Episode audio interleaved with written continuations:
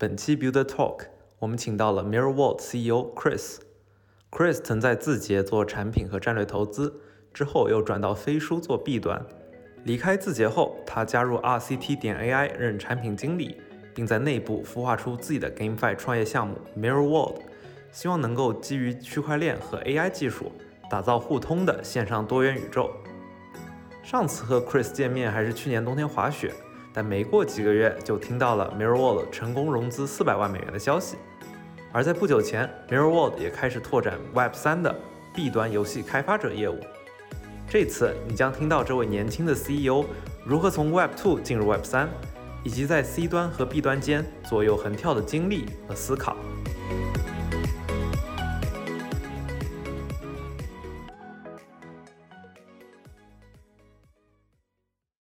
我本科是在金融和电影制片这两个方向横跳啊，然后我的这个大学的生活的话，一半的时间可能是在娱乐行业，在电影的片场、时装的公司，然后 LV、LVMH 啊这样的大型的呃奢侈品企业做，可能更多的是制片以及更多的是 marketing 相关的工作，但是从啊，大三开始的时候，逐渐的接触到了呃咨询、投资以及这个移动互联网的这一波浪潮。然后我发现，嗯，在这个过程当中，其实 C 端的产品对我来说是非常非常有意思的。怎么能抓住啊你的终端用户，然后给他们提供最大的价值？那这个价值本身可能是啊，不管是从品牌的层面，还是从工具易用、上手难度降低，这个用户体验对我来说是非常。呃，重要的，所以在大三进入了字节之后的话，啊，大部分我的时间都开始研究可能不同的产品的路径，然后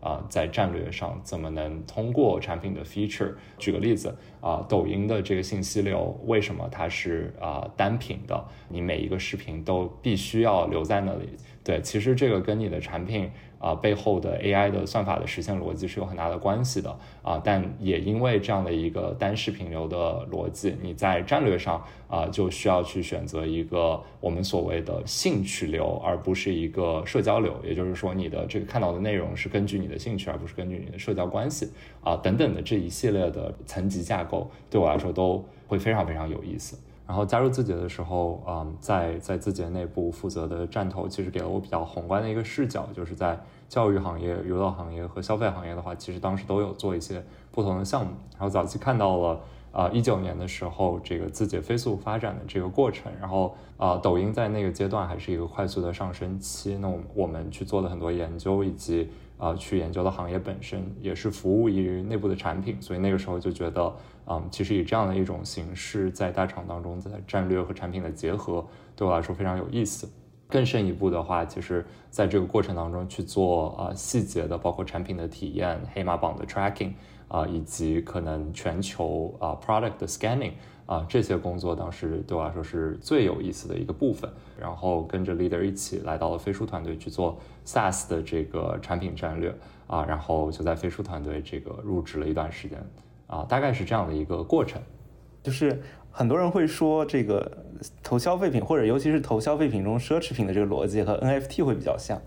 其实我觉得这个观点是非常有意思的啊，就是 NFT 的兴起，其实在非常啊早期的时候是一个非常小众的收藏品。那我们看到最早期像一八年的时候的 Crypto Kitties。这个可能是比较 OG 的一个项目，然后当时也有 Crypto Punks 作为一个啊艺术品或者说收藏品这种形式是免费的 mint。那早期的 NFT 的话，其实不外乎是潮流啊艺术品的这种 collectibles 的逻辑。我们开始做的时候也发现，就是啊这个 launch strategy 其实是和国内的很多呃 C 端的产品的发售，不只是国内啊，全球的 C 端的产品发售可能是有非常多的共性的。那举个例子啊，比如说我们在做第一批发售的时候，我们是以一种 fair mint 的形式，自己没有做任何的呃我们所谓的 seeding。那 seeding 就是当你把这个商品给到一些 KOL 或者给到一些 inf influencer 让他们帮你去带货嘛？对啊，那我们看到其实身边的一些竞品，在早期可能是潮玩背景出来的，或者说是啊潮流行业的背景出来的，他们在做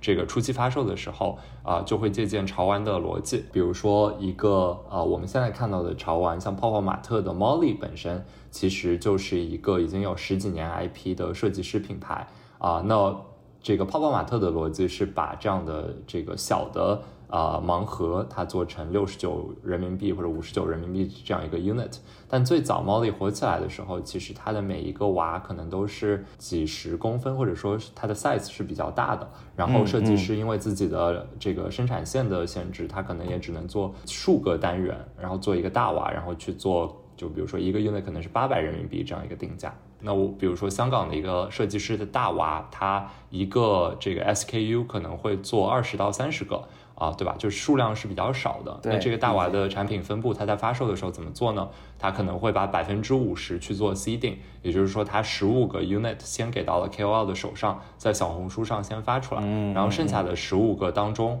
十个它会啊做内部的消化，也就是说它可能这十个自己啊去把它给买下来，炒高价格。然后在剩下的最后的五个 unit 当中呢，其中一个是设计师自己可能说，哎，我很喜欢这个，我自己去竞价，然后自己去这个做一个 benchmark。然后剩下的四个，也就是说 four out of thirty，其实才是你放在市场上流通的这个 unit。这个是一些。啊，就是潮流行业的发售的逻辑啊，包括耐克的潮鞋，它的尖货。那我们在字节的时候，其实会去看像啊一个 Easy 的 collection，它的数量、它的限制，一个尖货和普货当中的配比，以及它的这些渠道的分成。比如说 StockX 给给到多少，这是全球最大的潮鞋的社区。啊，以及像这个可能一些其他的零售渠道给到多少，还有一些协商的这种啊二级市场的流动上，它有多少是提前放出去的，这些其实都跟 NFT 的逻辑有非常多的类似的点。嗯嗯嗯，呃，我觉得这个就会很有意思。你在 Web Two 的经历，它直接的对你在 Web 三创业可能算是一个帮助嘛？呃，我觉得其实这个当中的技能完全是互通的嘛，因为呃，我们在做 C 端的发售的时候，不外乎是你怎么去控制这个叙事，怎么去制造 hype 啊，然后在哪些核心社群去做初期的 seeding 和啊预热，那这一部分的逻辑是完全一样的，特别是在一个啊人数比较少的，其实 Web 三就有一点像一个人数比较少的这个潮流社区嘛，那这样的一个社区当中，你要去做 seeding 的话，其实这个呃。逻辑是类似的。那我之后的这一份实习在飞书的时候，我觉得其实也给我带来了一些嗯 to B 的经验吧。那我我这个可以之后聊一下，因为我们的产品现在其实也在往 to B 转型，那这个部分也是会有呃一定的共通性。嗯嗯嗯，对，其实刚刚讲共通嘛，我我还是比较好奇，就是尤其是你是怎么入行 Web 三，然后就最早那个阶段，你觉得 Web two 和 Web three 的核心的区别在哪里？呃，加入了字节之后的话，我会有一个选择方向的 principle。这个 principle 的话，其实是如果我要去做一件事情，这件事情要不就是我很擅长的，要不就是这个世界上没几个人擅长的。Web 三的话，我觉得其实就是这样的一个领域，就是如果你进入了这个行业，你得到的其实是整一个大方向上 Web 三的一个 systematic beta。啊，我们所谓的就是系统性的红利嘛。啊，上一波的话，可能看到了像移动互联网这样的一个浪潮啊，但是其实我们现在去看啊，消费领域也好，to B 的 SaaS 的领域也好啊，这个整一个行业的大的增长率相对来说还是比较缓慢的啊。但是我们看加密世界的整体市值，现在是在九千亿美金，在熊市的这个阶段下啊，那美股的总市值是在一百万亿美金。啊，那加密世界是一个全球性的这个行业，所以其实如果你只是从这个量级来说的话，它可能不只是一百万亿啊。那如果我们算一百的话，啊，这个呃整体的加密世界现在的市值对美股的这个呃总市值如果对比起来的话，如果我们算百分之十的渗透率，那你至少是一个十倍的上涨空间。如果算百分之五，就是五倍啊。所以我们觉得，其实从这个整体的行业的思路来讲的话，啊，对于我们这一代的人或者年轻一代的人来说的话，啊，抓到时代的红利其实还是非常重要的。当时离开字节的原因也是因为在思考，就是啊，啊我们可能在飞书做的很多这个产品本身它的体验非常非常的好。啊，但是我们在呃制作产品的时候，它可能很多的 feature 都是跟竞品有非常多类似的地方的，嗯，以及这些竞品本身它可能借鉴的啊这个研究和借鉴的技术啊，可能是像一九六八年的时候，比如说 Notion 啊，它现在做的 feature 就是借鉴了一九六八年的这个呃一系列的研究，像 Alan K. Engelbart、Ted Nelson 他们做的这些啊双向链接啊，然后实时同步的文档啊等等。啊，他们把产品的体验做到了极致，但是在技术的层面的话，它可能是一个已经解决了很久的问题了。嗯，所以我当时想离开自己的一部分原因，也是因为想去探索一些最前沿、最创新的科技。啊，那我在思考这件事情的时候，会把它分成三个阶段，就是信息的生产、生产环节、传输环节和消费环节。这个是我觉得在产品的实现上啊，可以去做的一个分类。那举个例子，比如说抖音当时在字节的时候啊，在做一个算法，就是它啊，它的这个推荐算法当中可以去提取到一个视频内容的啊。语音信息和文字信息，类似于就是它可以直接给你 subtitle 了之后，不让你跳到一个关键帧。那这个时候你信息的消费效率就从啊原来你可能一个小时的一个视频啊，或者说抖音可能呃几分钟的一个视频，然后你直接跳到那个你关心的呃搜索的那一帧，那其实你就跨了一个维度消费者的信息。对，啊这个过程当中的话，其实消费的效率就大大提高了。推荐的话，其实就是从用信息去找人。啊，然后搜索可能是用人去找信息这样的两个啊方向的传递啊，然后我当时就在思考这三个环节当中有哪些呃技术是可以去颠覆它的效率，或者说不是一个 marginal 的 increase，而是一个呃 paradigm shift 这样的效率提升。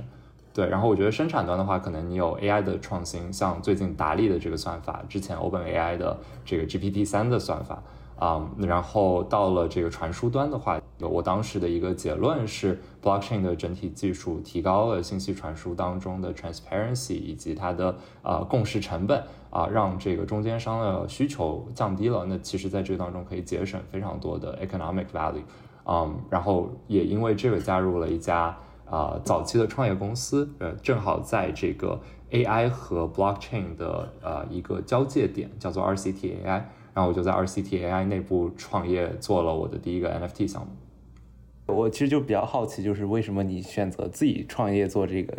现在的这个 Mirror World 这个项目？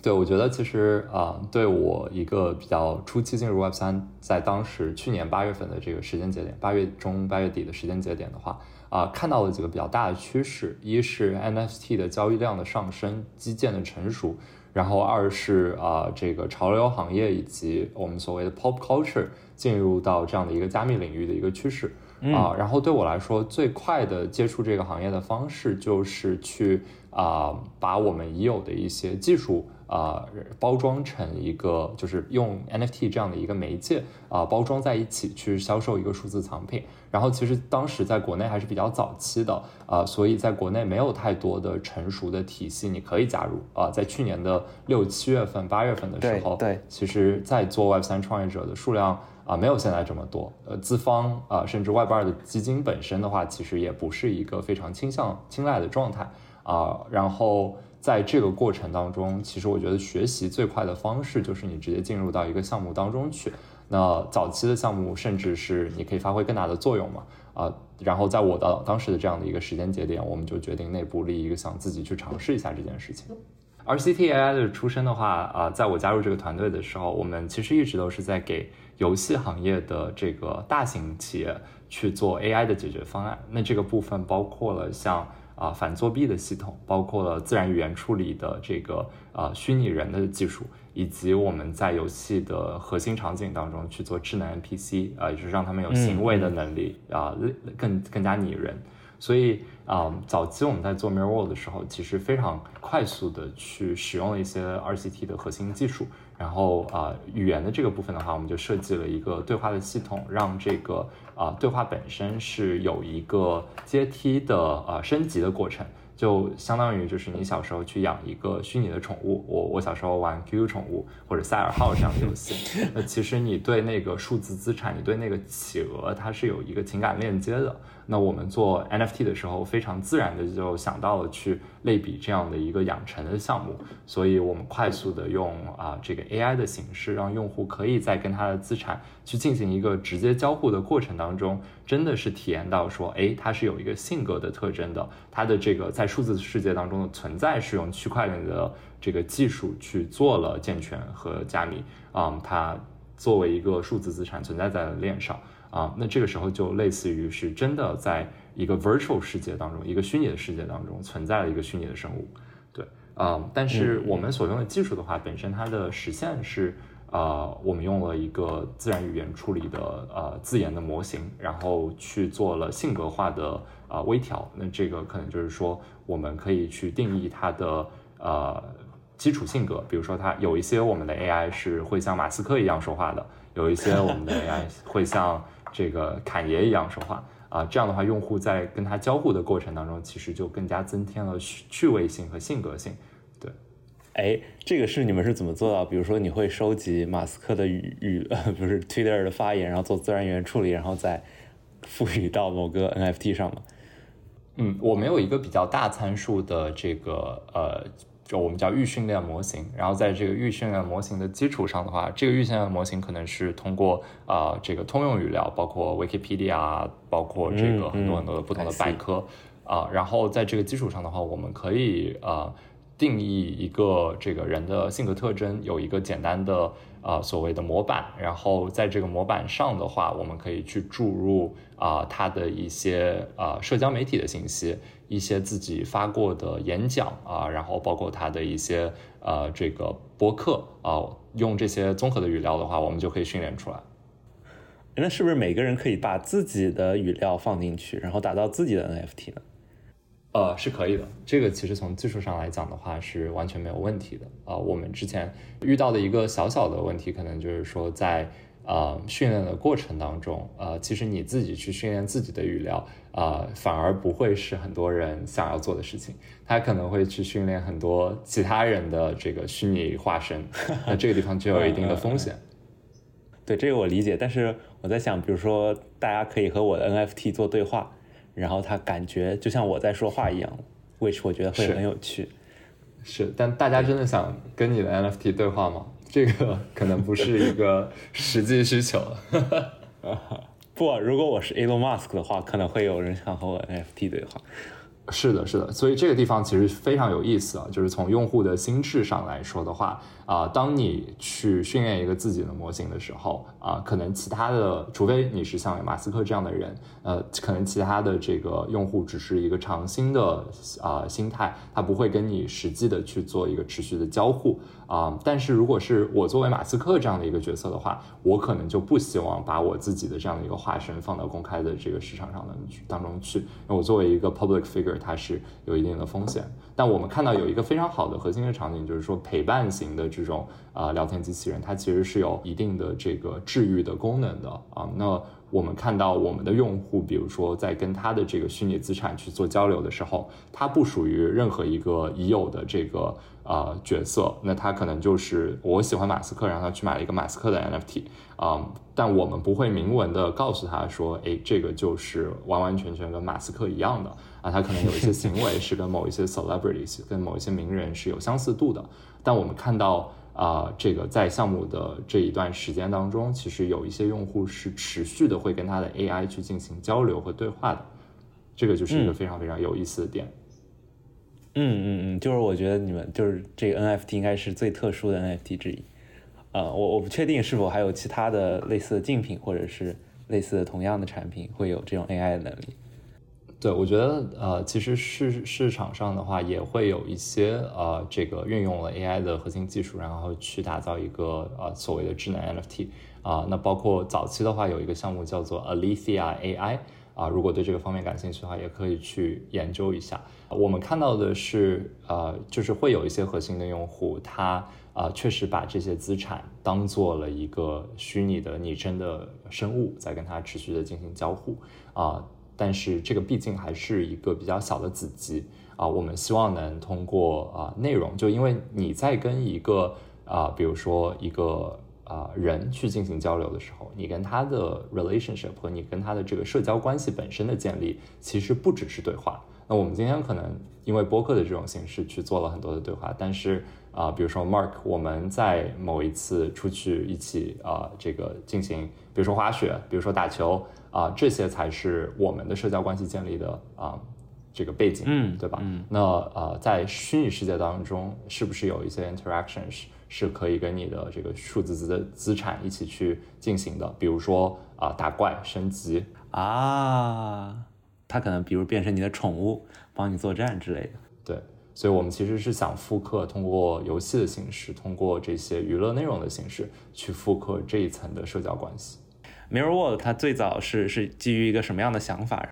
这个过程我觉得非常有意思。在去年的八月中的时候啊，我们决定开始研究 NFT 的这个行业啊，然后我们去思考了很多底层，就是 crypto 给啊我们的世界带来什么什么样的价值，给游戏给内容行业带来什么样的价值。那在这个过程当中，我们发现其实呃一个开放的经济体系，一个开放的治理结构。以及啊底层数字资产的所属权，也就是 NFT non-fungible token 的这个呃所实现的这个技术啊，我们其实觉得这三个是我我我我们觉得 crypto 啊最大的价值。那围绕着这三个价值的话，我们觉得其实原有的一个数字世界，比如说像啊任天堂设计出来的一个马里奥的世界，它可能是用一套同啊这个同样的 IP 在多个不同的 multiverses 当中。去做游戏的创作、内容的产生、数字世界的搭建，对吧？但是在传统的 Web 二世界当中，啊，它的经济体系是封闭的，它的每一款游戏当中的啊资产也都是啊这个互相封闭、不互通的。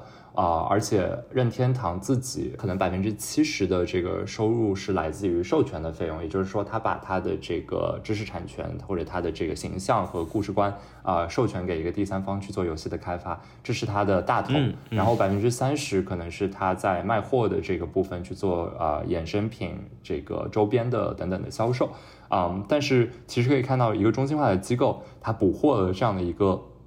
知识产权的核心价值。啊，然后其他的生态的伙伴以及它的渠道方，其实在这个过程当中，呃，或者说粉丝在这个过程当中，作为创作者是很难收到啊更高的回报的。他们的呃这种 fan 啊，我们所谓的粉丝经济，可能只是一个边缘的产业。那我们看到在 Web 三的这个世界当中，因为有了啊整体的这个共识的机制，以及有了啊链上数字资产的一个确权啊，其实我们可以做到的是。啊，举个例子，用户去购买了一个啊无聊猿，或者购买了一个我们自己的 Mirror World 的这个资产，那我们可以确认这个资产就是所属啊所属权是在这个用户手上的。那之后他所创造出来的所有的这个粉丝的内容啊，当时我们这个也觉得是可以去做啊一个这个确权，然后我们是可以给他商业的分成的啊。那在这样的情况下的话，其实它就变成了一个互通的啊虚拟世界的概念。然后每一个虚拟世界当中可能会有很多个不同的游戏，很多个不同的数字内容啊。我们要做的就是怎么能让我们生态当中的这个创作者去啊创作出更多更好的数字内容啊。我们所谓的就是说怎么去打造一个互通的多元宇宙吧。你在最开始接触这个 NFT，包括这 GameFi 的时候，你觉得让你特别惊艳的，或者是让你 shock 的一个项目是什么？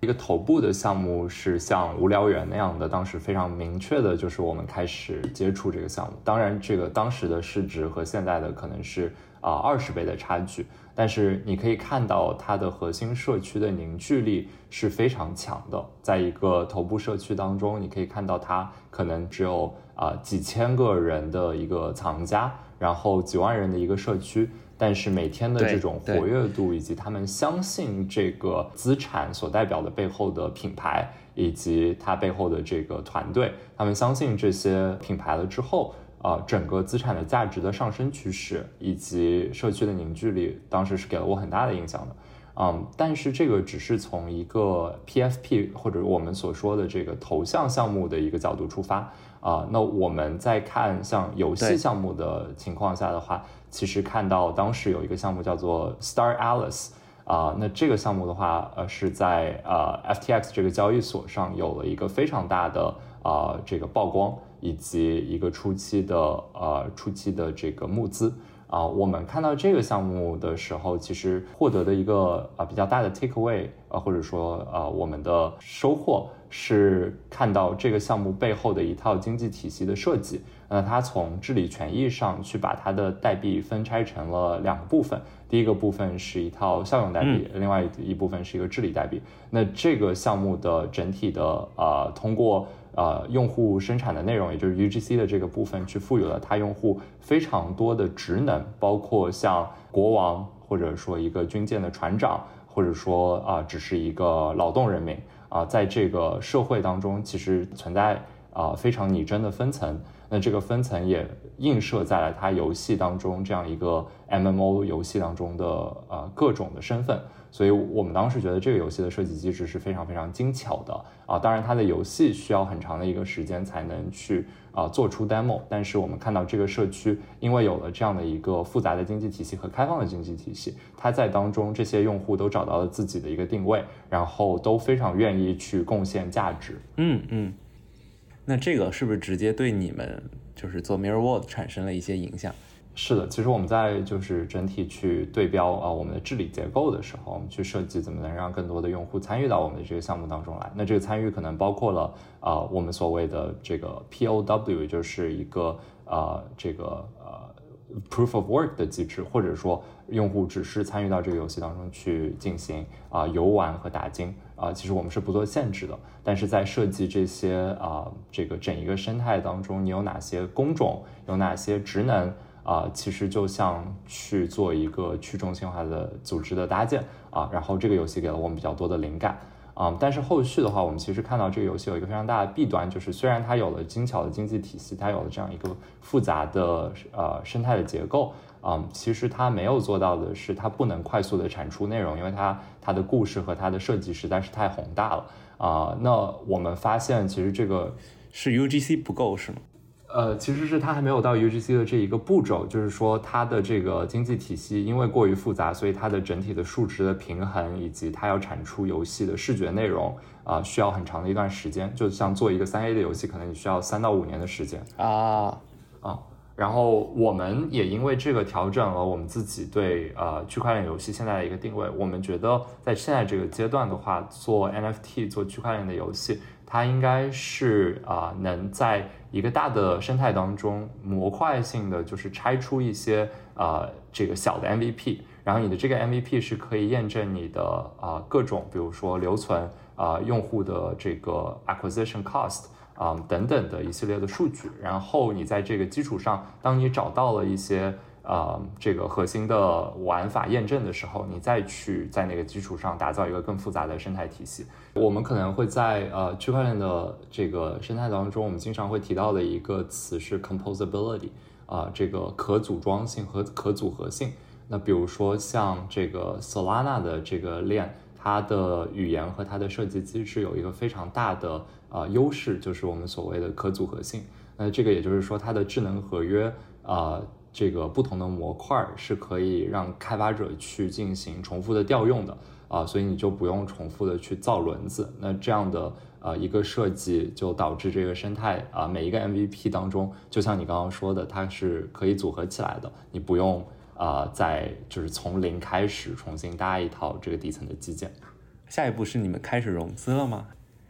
呃，我们有了这样的一个开放的经济体系和多元宇宙的愿景之后的话，那我们从什么地方入手啊？当时的选择其实非常明确，就是我们想这个最大化呃数字资产的健全和所属权的这个概念。那我们其实觉得啊，如果你只是单做一个游戏。然后这个游戏的经济体系可能更开放了一些啊，但是从用户的角度来说，他是没有体验到这个资产的价值啊，在这个区块链的世界当中怎么被放大了？嗯，就比如说，如果你原来是有一把剑啊，它可以在多个游戏当中互通使用，或者一个角色它可以啊属于你的这个角色可以在一个啊赛车游戏，可以在一个平台跳跃游戏。啊，然后一个 MMORPG 当中都互通使用的时候，你对这个资产的情感链接啊会提得更高。那我们从去年十二月的时候组建完了游戏团队之后，就开始了一个游戏矩阵的搭建。啊，这个初期我们以三个游戏作为一个互通的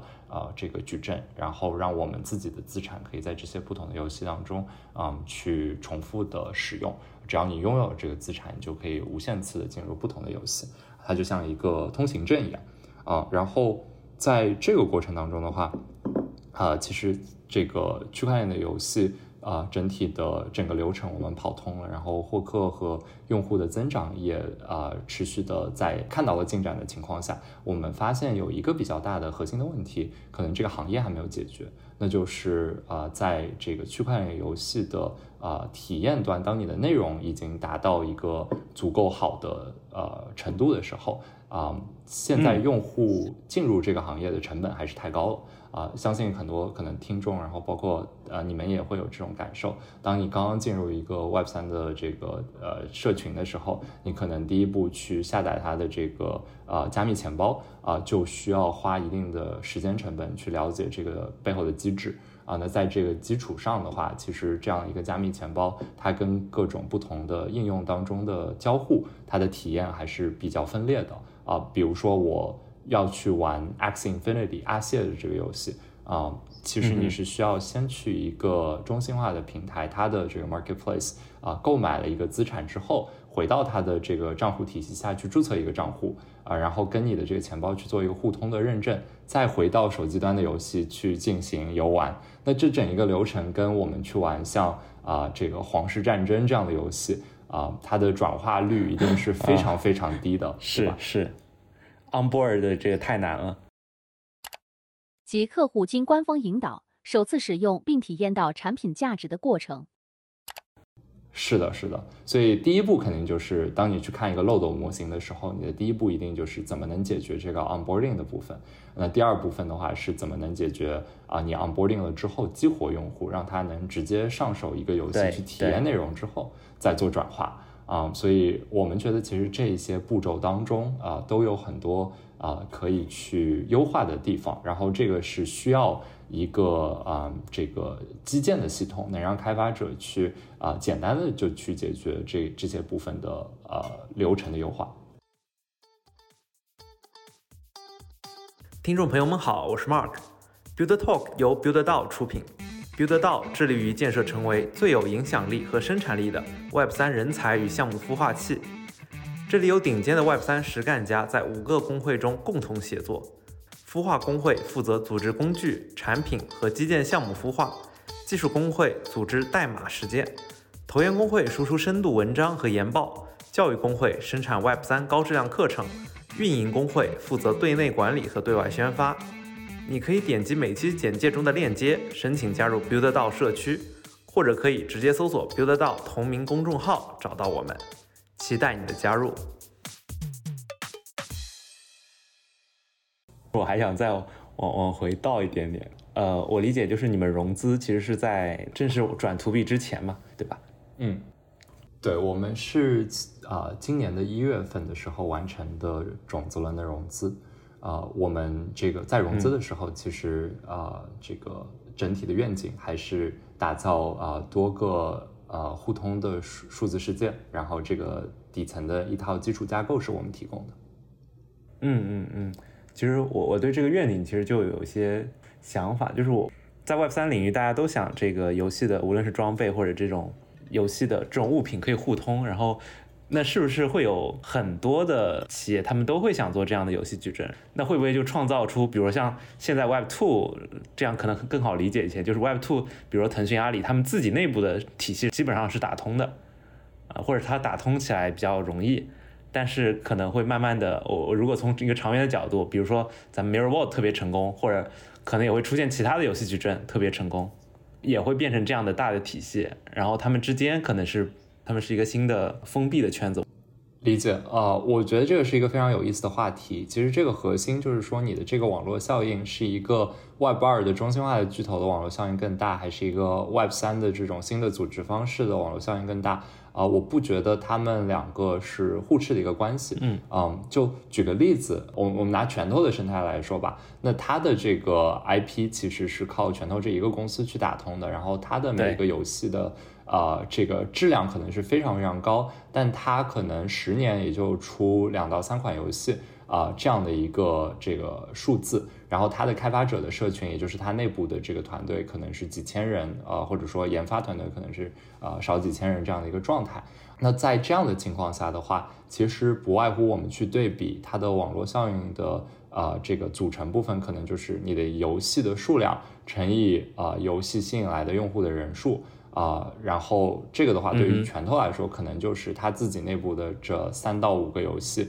乘以一个非常大的用户基础。那我们的 hypothesis 以及我们在 Web 三看到的是，由于你有了一套新的这个激励机制，你可以用自己项目的代币去呃获取更多的这个信仰者、开发者进入到你这个生态当中，你的前期的这个前面一部分的啊这个。呃，开发者的数量本身就可以远大于一个 Web 二的这个体系。然后在这种基础上的话，其实我们看到像，呃，比如说一个优秀的游戏，它是会有优秀的 IP，它是会有非常多的二创的。那这些二创的，呃，不管是游戏工作室、独立的制作人，还是只是一些粉丝，他们所做制作的作品，其实在一个 Web 三的这个世界当中，都是可以被量化激励的啊。然后他们自己通过贡献内容和贡献这个。啊，研发的时间其实可以在这个体系当中获得更更直接的回报，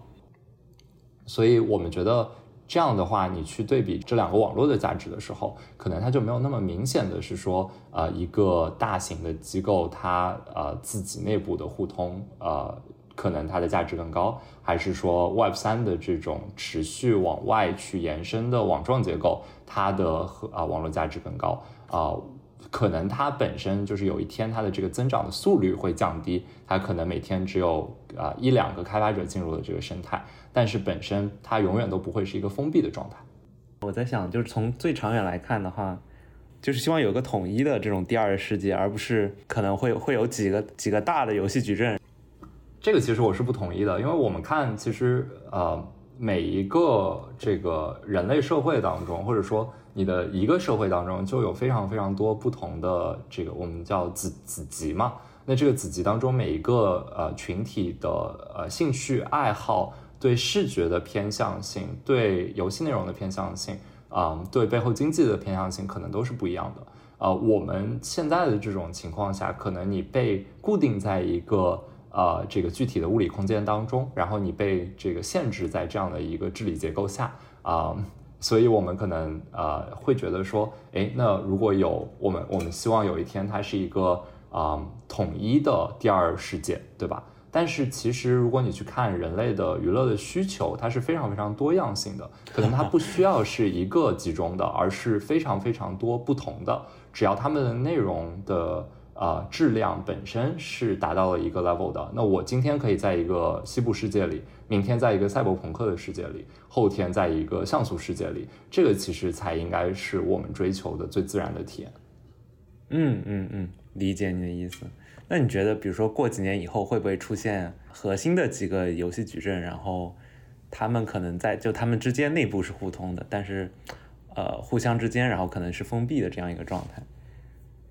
我觉得这是完全有可能的，因为其实你去啊使用某一个这个框架本身，嗯，它是有一个迁移成本的嘛，就相当于就是你要接入这个生态当中的呃很多技术也好，游戏设计的体系也好，它肯定还是会有一套自己的呃这个设计思路的，所以肯定会存在这样的情况。但是我觉得就是现在，比如说像公链。呃，Web 三当中这种不同的区块链当中的这个生态区别，就是一个比较好的类比啊。虽然说 Solana 的这个生态它是和呃以太坊的生态是不互通的，但是一是它当中很多开发者是有啊这个 overlap 的，然后二是啊很多项目它做的一件事情就是做一个中间件，就是做一个跨链的这个基础建设，去让这些用户也好，资产也好可以互通。那一定会有这样的生态存在的。我其实想问一下，就是你当时在融资的时候，尤其是你在描述这个多元宇宙的故事的时候，你最被呃，尤其是投资人他们 challenge 你的地方会是什么？然后你当时怎么回应的？嗯，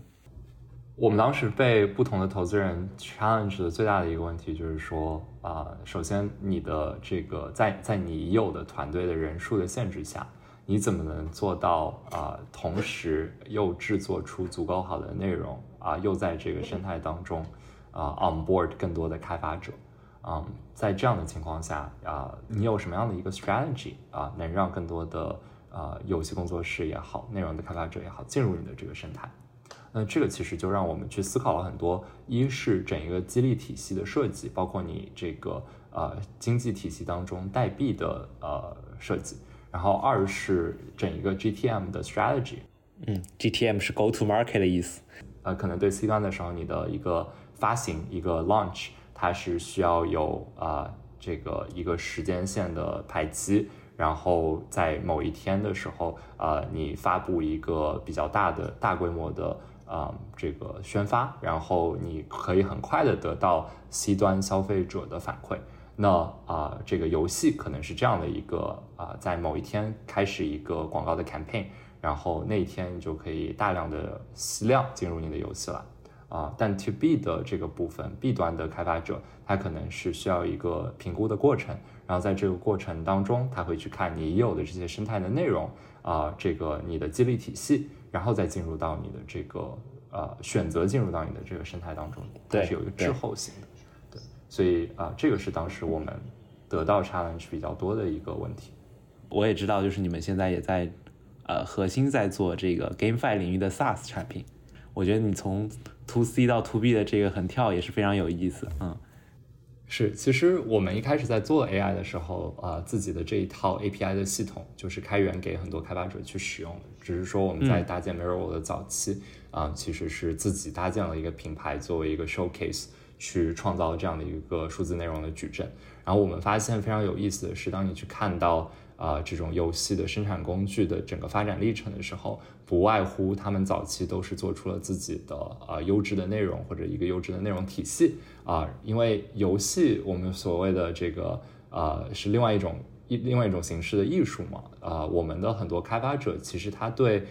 背后的这个技术的呈现和不同引擎当中的啊这个渲染的区别，他可能在接触之前他没有那么多的一个。呃，概念。然后他在接触这个生态的时候，他第一个会看到的是，哎，我有一些喜欢的游戏是在这个生态当中去进行开发的啊。他会因为内容的优质程度进入到这个生态当中。那比如说一九八几年的时候，第一版的 Unreal，它在啊做初期研发的时候，它同时有了四到五个游戏啊，其中一个是当时的一个三 D 的 shooter，叫做叫做 Doom。然后 Doom 是成为了这个全世界非常呃受欢迎的一个游戏之一。然后啊，创造出了第一年的时候，其实 Unreal 就有了十九个客户啊在用它的这一套工具体系。所以其实我们初期希望去做的，也一直都是怎么能让更多的人在我们的这个技术站上去开发啊所谓的多元宇宙啊，因为这样的话你的内容沉淀。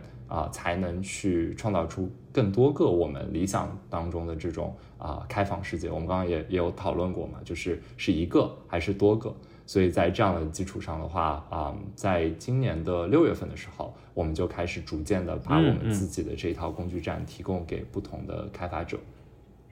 对对对，就是因为你刚好之前也在呃飞书也做过嘛，就我我比较好奇的是这块可以咱们聊聊。就是在 Web 三领域怎么复刻一些 Web two 的这个 SaaS 的一些经验，然后去呃，无论是做 Go to Market 还是做其他的，嗯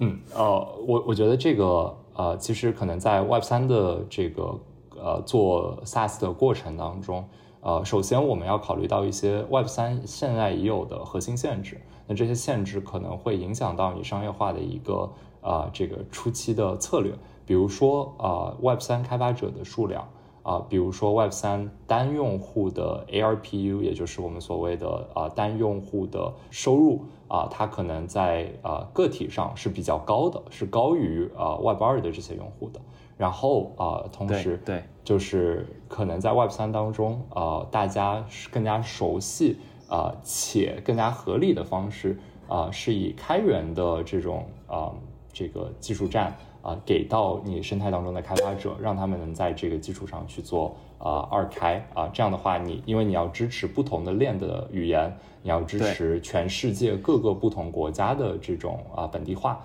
啊，其实都跟我们在比如说飞书做中国一块的大客产品的时候是比较不一样的。但是共通的话啊，包括像刚刚考虑了这些限制之后，那你的这个定价策略。啊，我们可能是需要在早期就就去做付费的版本啊，然后用免费的这个版本作为一个获客的手段啊，去去做一个 hook 啊，这些策略的话，其实都是通用的。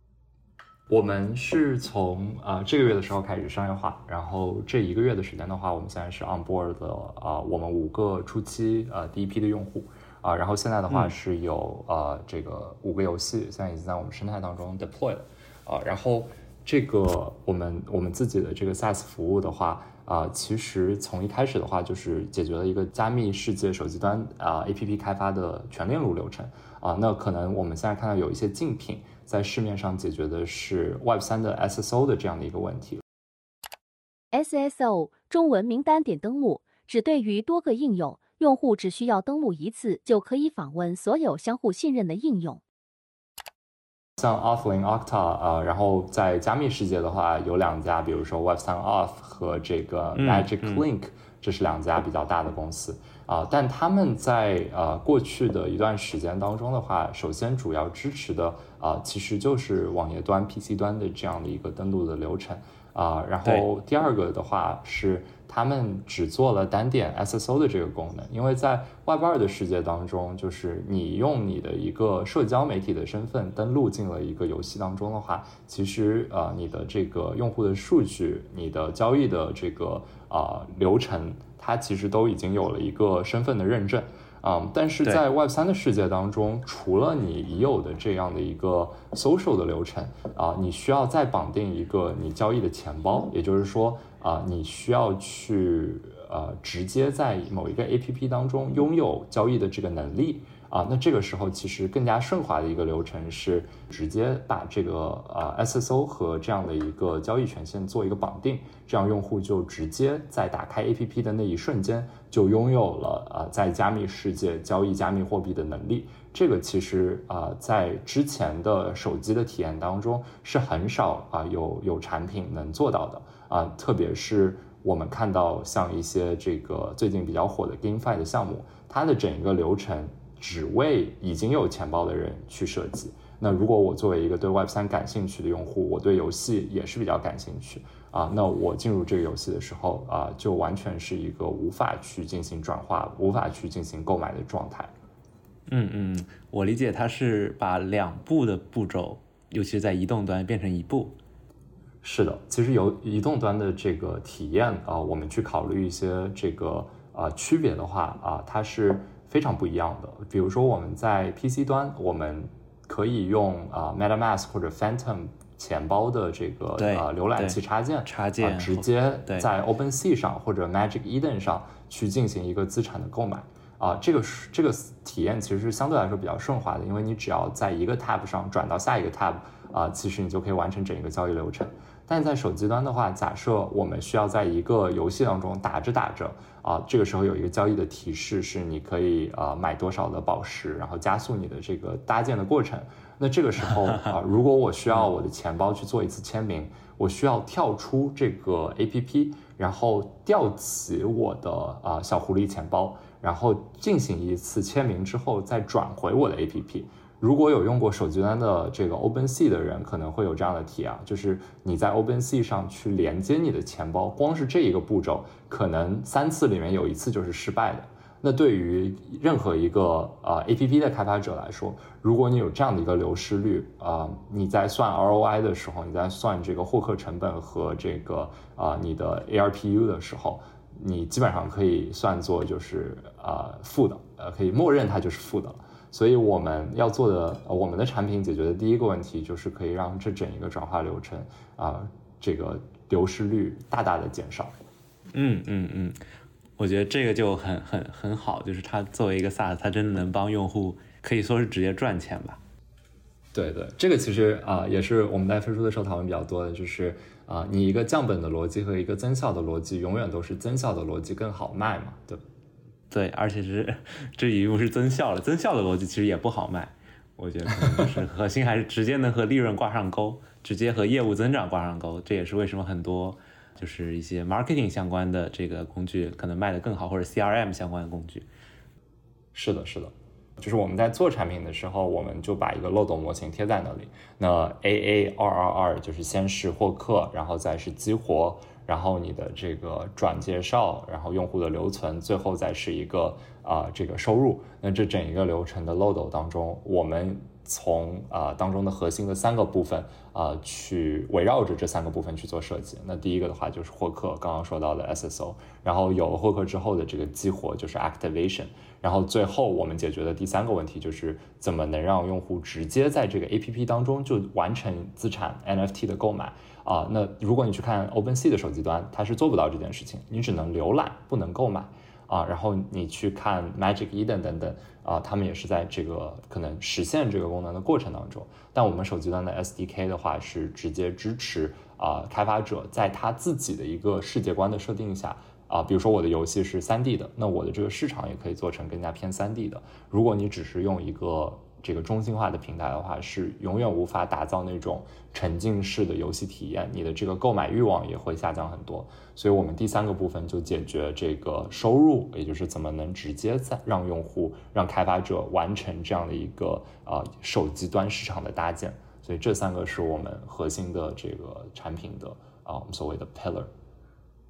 嗯嗯，我理解。但是，哎，我突然想问一个问题啊，这可能可有点 cliché 啊，就是呃。比如说像你刚刚说的 Web 三 OS，或者是一些其他的 Magic Link，就是如果这些 Web 三的身份厂商，然后他们可能也发现这是一个比较大的痛点，他们也开始做这个，就是你觉得 你们的核心的优势是什么？对，我觉得这是一个很好的问题。我们其实，在初期的时候去讨论这个问题啊，从两个不同的部分去去思考我们自己的策略。那第一个部分是。啊，我们在垂直的领域是否有足够的先发优势？嗯，然后第二个部分是啊，我们和这些厂商提供的产品当中，我们的核心的 value proposition 是什么？那第一个部分的话，其实我们非常明确的就会去打游戏的行业去做游戏开发者的这些核心 service 啊，这也是我们自己去做矩阵的时候获得的啊，不管是当中的这些核心痛点。还是啊，这个呃，整一个啊获客的流程，我们也都更加的熟悉一些。对，所以呃，在这个过程当中的话，我们会先把游戏的这个行业给打下来。那这个部分就涉及到了，比如说你游戏市场的搭建，你的这个啊整整体合约的设计。其实像 Web 三 Auth 和 Web 呃这个 Magic Link 这样的厂商都是不具备这样的能力的啊。那在垂直的领域的。基础上的话，就是我们怎么能横向的去拓宽啊，提供更大的一个 value proposition。呃，我们的这个产品的话，其实嗯，SSO 的这个部分，也就是 Magic Link 和 Web3 Auth 收钱的这个部分，我们是免费的，呃，作为一个获客的工具，我们把它开源，提供给整个生态当中所有想用的开发者，因为我们觉得这应该是一个基础的，每一个产品都有的这样的一个能力啊，然后我们也。不会自己去啊把它闭源做一个商业化的收费点啊，我觉得这个是 Web 三 Art 和 Magic Link 前期做的不够好的地方。嗯嗯。啊，然后他们发现，他们就算闭源了之后，这个部分也收不到钱，他们才会去做这个钱包的啊这个功能。也确实，我们看到 Magic 啊最近推出了一款新的产品，它可能也是想把这两个流程给啊做的更加的密切一些，但他们两个啊。它他们两个现在的一个阶段的话，是还是只提供了这个登录的啊这个功能。然后呃，从我们的角度来说的话啊，在服务好了游戏客户之后，当我们用 SSO 进行了这个免费的获客，然后用户开始使用上了我们的场景的时候，这个时候大家会发现啊，我的用户进入了我的产品，低门槛的进入了我的产品，我怎么完成这个用户？啊，这个交易和收费的转化，那这个时候其实需要的就不只是刚刚说到的这个钱包的这个部分，你需要的是整一个游戏当中市场的搭建和啊这个 NFT 呃资产的合约等等一系列的基础建设，这个是像 Magic Link 和 Web3 Art 啊厂商也无法支持的，所以我们通过这样的一个核心获客点做了一个钩子，能把这个付费啊去去做一个比较顺滑的转化。之前我也有和一个就是做 gamify 的人聊过，然后他说，其实，嗯，在这个行业可能大家觉得会缺一个杀手级的应用，然后刚刚讲那些，比如说增效，然后比如说让用户有更好的体验，然后钱包的优化，这些都很好。那那那 Chris，你觉得就是大家会有什么，嗯，不得不进入 gamify 的这样的一个理由呢？就比如说，我觉得，比如说 NFT，其实我觉得它就是一个。一个 nice to have 的一个东西，就比如说有了这个更好，但是没有，其实我们的生活也可以这样继续，对吧？但我们知道这个改变一定会来，所以我想呃问一下，就是你觉得大家在这个行业，大家不得不进入 Web 三的这样的一个理由是什么呢？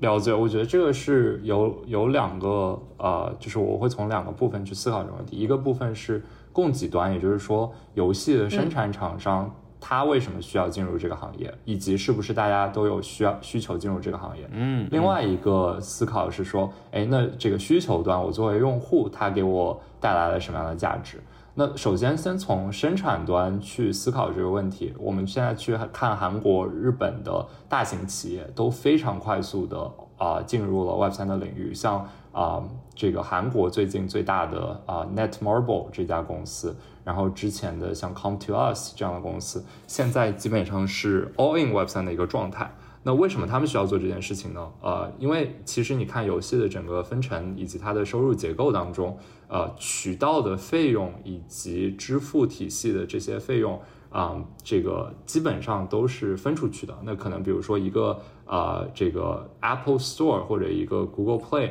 这样的市场，它占了百分之十五到百分之三十的分成。假设你有一个自己的社区，你可以用 Web 三的方式去做代币的这个分发，然后建立一个自己的 Discord 社区，直接做产品的分发。那这个时候你的这个部分的收入规模是可以大幅增加的。啊，在 Web 二的世界的话，啊，这个这个。呃，难度会比较高一些，不不是说这件事情完全不能做，但是你获客的这个难度，呃，除非你的产品是非常非常好，像原神这样的，它自己就有一个比较核心的 Discord 的社区，可能有八十万的啊用户在里面。如果是在 Web 三的世界的话，你通过代币的这一套激励体系，它的这个 UA 的成本就会相应的下降。啊，这个是生生产侧获客的前提下啊。那如果有了这些用户进来了之后啊，其实对于一个游戏的 studio 来说，我如果能直接啊通过加密货币的方式去做啊这个生态当中的呃这个这个呃我们所谓的抽成。那每一笔交易当中，假设我可以抽百分之一或者百分之二的点，我作为一个游戏厂商，在这样的一个生态当中，因为它有了一个开放的经济体系的交易啊，我在二级市场上可以得到的抽成收入是可以大幅增加的。我们之前算过一个数，嗯，然后在这样的前提下的话，你去掉了渠道成本，所以它的整个利润率也会大幅的上升啊。这个是从供给端来说，然后从生产呃从这个需求端来说的话。啊，我们看到可能确实在短期，像一个呃 NFT 的这种，就是呃这个这个东西属于我啊，这可能只是一个啊 marginal utility 的 increase，对我来说可能只是边际效应啊，这个增加了一些，它不足以去颠覆我的游戏体验啊。但假设我们刚刚说到的这个呃资产的啊这个就是可交易性以及它的所属权的确权。可以让我在多个游戏的生态当中去去使用同一个道具。我在某一个游戏当中的时间，呃，我花了十个小时，然后这把武器或者这把道具，我在这个武器当中练到了满级，我可以在下一个嗯场景当中使用这个道具。这个从呃用户侧的角度来说，其实是有非常大的价值的，因为时间其实在游戏当中是直接对应了你的这个金钱和你的能力成本。啊，所以在呃这种层面上，我们觉得也会有也也会有一定的需求啊。那还有另外一个从用户侧去思考它的价值所在啊，其实是它的这个呃资产的价值的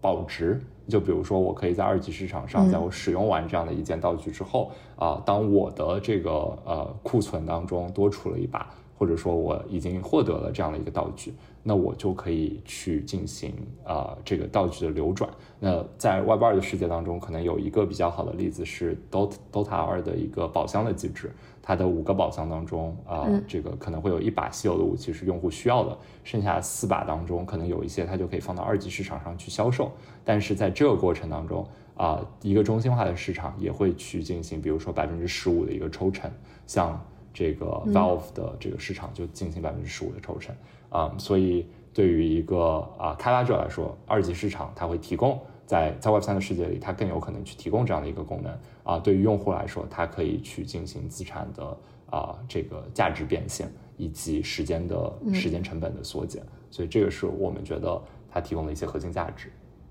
那那我很好奇啊，就是在你在这些 transition 的过程之中，你自己比如说，嗯，需要学很多技术吗？然后以及你的就是每每一次就是大的转变的 landing，你会做一些呃什么样的准备，或者你有一些什么样经验的分享呢？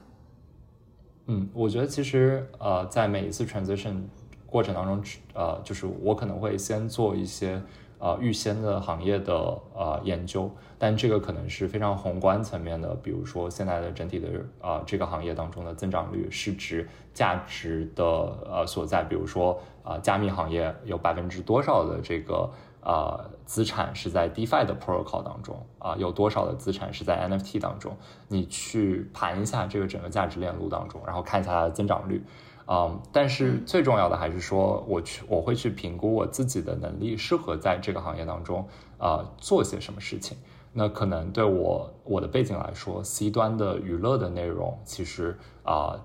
在金融的这个交界点，就是非常非常适合的。所以 GameFi 啊，我会觉得比较适适合我现在的一个能力点。它既在大行业上是一个没有多少人啊，或者说最近增长率在啊逐步的提高的这样的一个。啊，阶段，那在这个细分的领域当中，又是我一个我擅长的呃组成，所以啊，我就会选择这样一个点。但除此之外的话，我觉得大部分的时间我还是比较头铁的，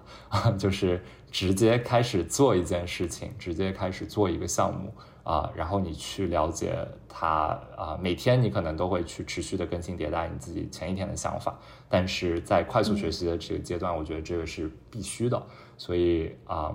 大部分时间可能这个 transition 的过程就是直接上手一个项目，learning by doing，我觉得这样会确实会更快一些。是的，这个速度应该是最快的。嗯嗯，我我觉得还是挺有意思，就是你在，那我因为从现在往往回推的话，其实很多时候你在把一些点真的 connect dots 这种感觉很强，就无论是你之前做娱乐，然后做投资，还是在这个 to B，然后到现在从做 NFT，然后。呃，也是做这个 Web 三领域的 SaaS，就一切都串了起来，非常有意思。对，就好像你你注定就是要做这件事一样。哈哈哈哈 Doom to be。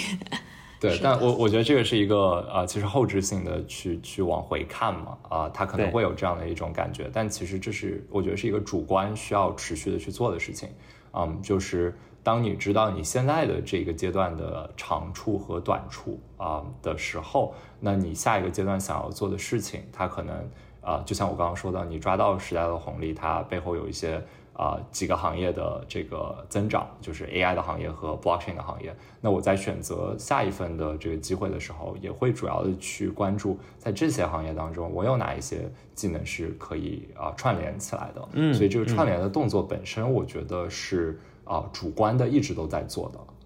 就刚刚聊的，从现在往回看嘛，那我们从现在往后看，我很好奇，Chris 未来，嗯，不管是作为 Mirror World 的叙事来说，还是作为你个人的叙事来说，你会有一些什么样的啊想要达成的目的也好，或者说愿景也好，短期的或长期的未来的都可以分享一下。嗯，呃，我我觉得其实这个愿景本身也是一大部分，为什么我当时加入 RCTA，我们经常会去引用这句话吧。啊，人类有两个选择，一个是向内探索，一个是向外向外探索。啊，那向内探索的话，我们觉得其实你去创造一个拟真的虚拟世界，然后创造出刚刚大家说的这样的一个一个元宇宙，它可能不是视觉向的，它可能是逻辑向，你有这种很强的沉浸式的体验。嗯，在一个虚拟世界当中可以花很多的时间，我觉得这是啊向内探索的一个方式。那向外向外探索的话，其实就是。啊，人类作为一个我们所谓的多行星啊，这个穿梭的一个种族，哪一天可以啊，这个达成这样的一个愿景啊？然后这个这个啊，可能是我在啊中期吧，一个非常想做到的事情啊，上天吧，可 以可以，嗯，上天还是上云？It's a choice. Interesting. 嗯。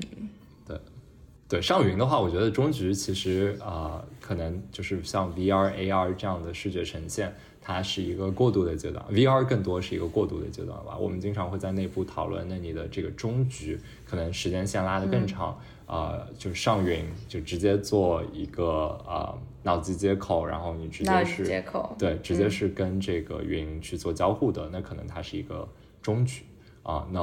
啊，在这个过程当中啊，我们怎么能去往那个中局往前推？这个可能是我们现在就是有的时候团队会脑爆的一些想法。嗯嗯嗯，其实现在很多我们听众也是在可能在 Web Two。公司或者是也也在考虑 Web 三的机会，就是你从作为一个这个 Web 三的 CEO，你觉得什么样的人比较适合进入 Web 三呢？对 Web 三的这个人才的呃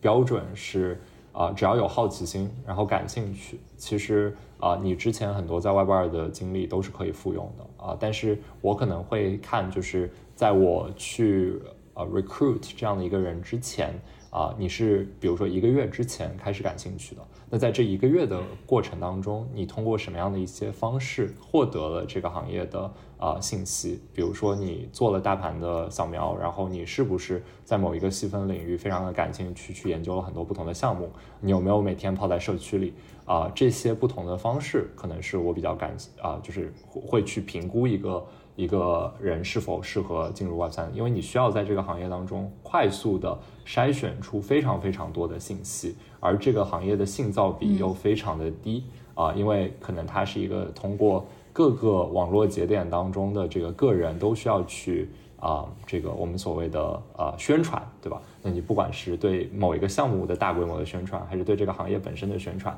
它。非常自然的就会有这样的一个呃信息差。那作为一个外部的人，当你进入的时候，你第一件要做的事情就是大规模的去看很多的信息，然后筛选出有价有价值的这些信息源，然后快速的了解啊你自己感兴趣的这个部分。对，所以我会觉得，如果你觉得自己能做到这件事情，然后你又对这个领域很好奇啊，那其实 Web 三是非常适合的。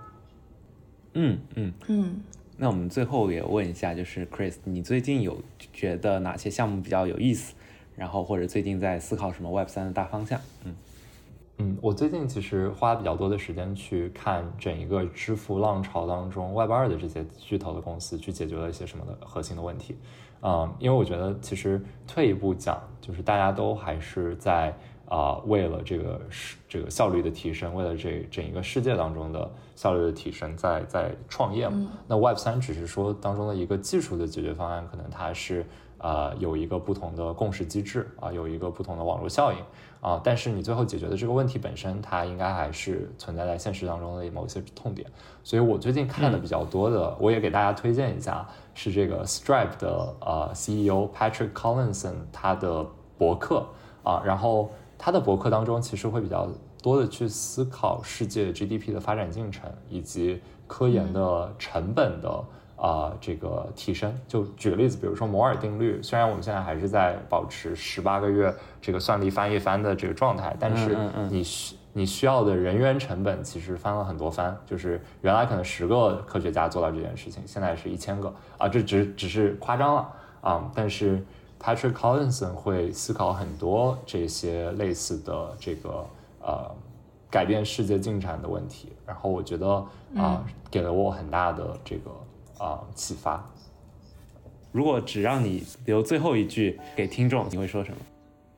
我觉得这个有一句话最近给了我很多的启发。其实从做项目的初期啊，开始思考这个问题啊，因为我觉得我是一个比较喜欢去做比较我们叫形而上的讨论，然后去讨论就是向内探索、向外探索等等啊，这个人生的哲理吧啊，然后可能也得不到什么的答案。啊，但当你实际上开始做一个项目的时候，啊，我经常会觉得这句话给我很大的呃启发。然后他说的是，invention is not disruptive, only adoption is disruptive。所以当你有了一个好的想法，然后想象出来了一个新的这个发明，呃，创造出来了一个新的东西，如果只是在你的脑子里，啊，我觉得这个东西本质上给这个世界是不带来更多的价值的。啊，虽然对自己来说你是可以了解更深自己想要的，